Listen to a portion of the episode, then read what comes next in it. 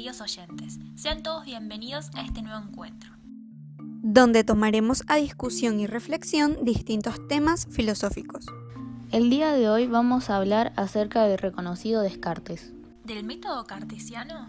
No solo se le atribuye ese descubrimiento, sino que también era un gran pensador y es de lo que hablaremos en este momento. Dudo, pienso y luego existo. La teoría de Descartes. Esta es su frase más famosa, ya que según Descartes, de lo único de lo que no se puede dudar es precisamente de qué dudamos. Y por ende, si dudo, mi pensamiento existe y yo también. Según él, había distintos tipos de razones. Uno de estos era el método universalmente válido. En suma, todo conocimiento de la verdad es un conocimiento intelectual. Esto es un conocimiento de lo universal, válido para todos los casos y todas las perspectivas. Tales principios universales en el conocimiento, en la moral y en el arte se definen como válidos para todos. Por ejemplo, los antiguos griegos, al ver que el sol salía del este y se ocultaba en el oeste, creían que el sol se movía por esto, ya que era algo que podía verse a simple vista y era fácil asimilar. Otro sería la desconfianza. Descartes observa que los sentidos nos engañan, por lo que parece que no es conveniente confiar en ellos.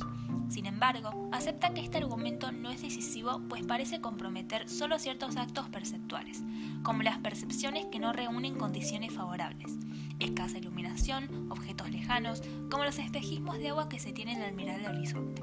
Por esta razón, la duda metódica continúa con la hipótesis de que tal vez la vigilia sea un sueño, hipótesis que cuestionará ya la totalidad de la experiencia perceptual. Otro tipo de razón serían las deducciones lógicas. Es el conocimiento racional, es todo aquel que podamos obtener mediante el uso de la razón humana, es decir, mediante la comprensión mental de los fenómenos de la realidad que captan nuestros sentidos y su análisis de acuerdo a métodos reconocibles, demostrables y comprensibles. Un ejemplo de esto sería el saber científico, que surge como resultado de los esfuerzos racionales, metódicos y sistemáticos. A su vez, los conocimientos científicos también buscan ofrecernos una interpretación adecuada o correcta al universo. Por ejemplo, esto se puede apreciar en las disciplinas de la física, la matemática y la geometría, debido a que son formas de conocimiento sistemáticas y metódicas. Dudo, pienso y luego existo. Una de las razones que propone Descartes es el fundamento que tiene que estar principalmente basado en la razón. Para Descartes, la razón es la mayor facultad de conocimiento con que cuenta el ser humano. Examina la verdad de las ideas y razonamientos. El valor reside en la independencia respecto a la experiencia empírica. Otra razón la cual habla Descartes es sobre el nociológico antropológico, es decir, el hombre es un ser que piensa. Descartes pensaba que el hombre es una sustancia cuya esencia o naturaleza es pensar y no necesita tener un lugar ni depender de las cosas materiales. Por último, Descartes tiene tres certezas, yo, mundo, Dios. El yo, según Descartes, es una sustancia pensante y por lo tanto es una entidad permanente y autónoma. Esta constituye la primera verdad, pienso, luego existo. El mundo está determinado por la extensión. Según Descartes, el mundo es una sustancia finita y extrema.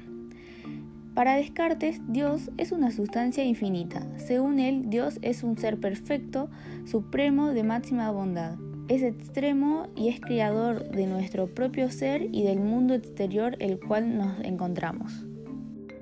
Por lo general, cuando se nos habla de filosofía, creemos que se le atribuye a unos pocos pensantes. Pero, ¿sabías que cada uno de nosotros posee conocimientos específicos desde que nacemos? Que estos pensantes llevaron a su desarrollo. Te lo voy a demostrar. Pensemos en aquellas ideas que están en nosotros por naturaleza, como el mundo y nosotros mismos. También, por ejemplo, saber que ese líquido que sale de tus ojos son lágrimas y esto ocurre cuando estás triste pues a estas ideas se les llaman ideas innatas. Ahora bien, con estos previos conocimientos podemos darle origen a otras ideas nosotros mismos, como cuando reconocemos un trozo de madera y pensamos que podría transformarse en una silla. A estas ideas las llamamos ideas fácticas. Pero te preguntarás, muy bien, ahora que conozco estas ideas y puedo crear nuevas, ¿qué pasa con la conciencia? No te preocupes, mi amigo, porque Descartes, quien le atribuimos estos conceptos, dudó acerca de todo. A las ideas que vienen de afuera, las que no están en nuestra conciencia, es decir, vienen del entorno y se adquieren a nuestra conciencia, las llamamos ideas adventicias. Estas serían los tres tipos de ideas que nos describe Descartes. Les agradecemos por darse el tiempo de escuchar nuestro podcast y convertir su tiempo libre en ocio creativo. Nos despedimos y hasta un próximo encuentro.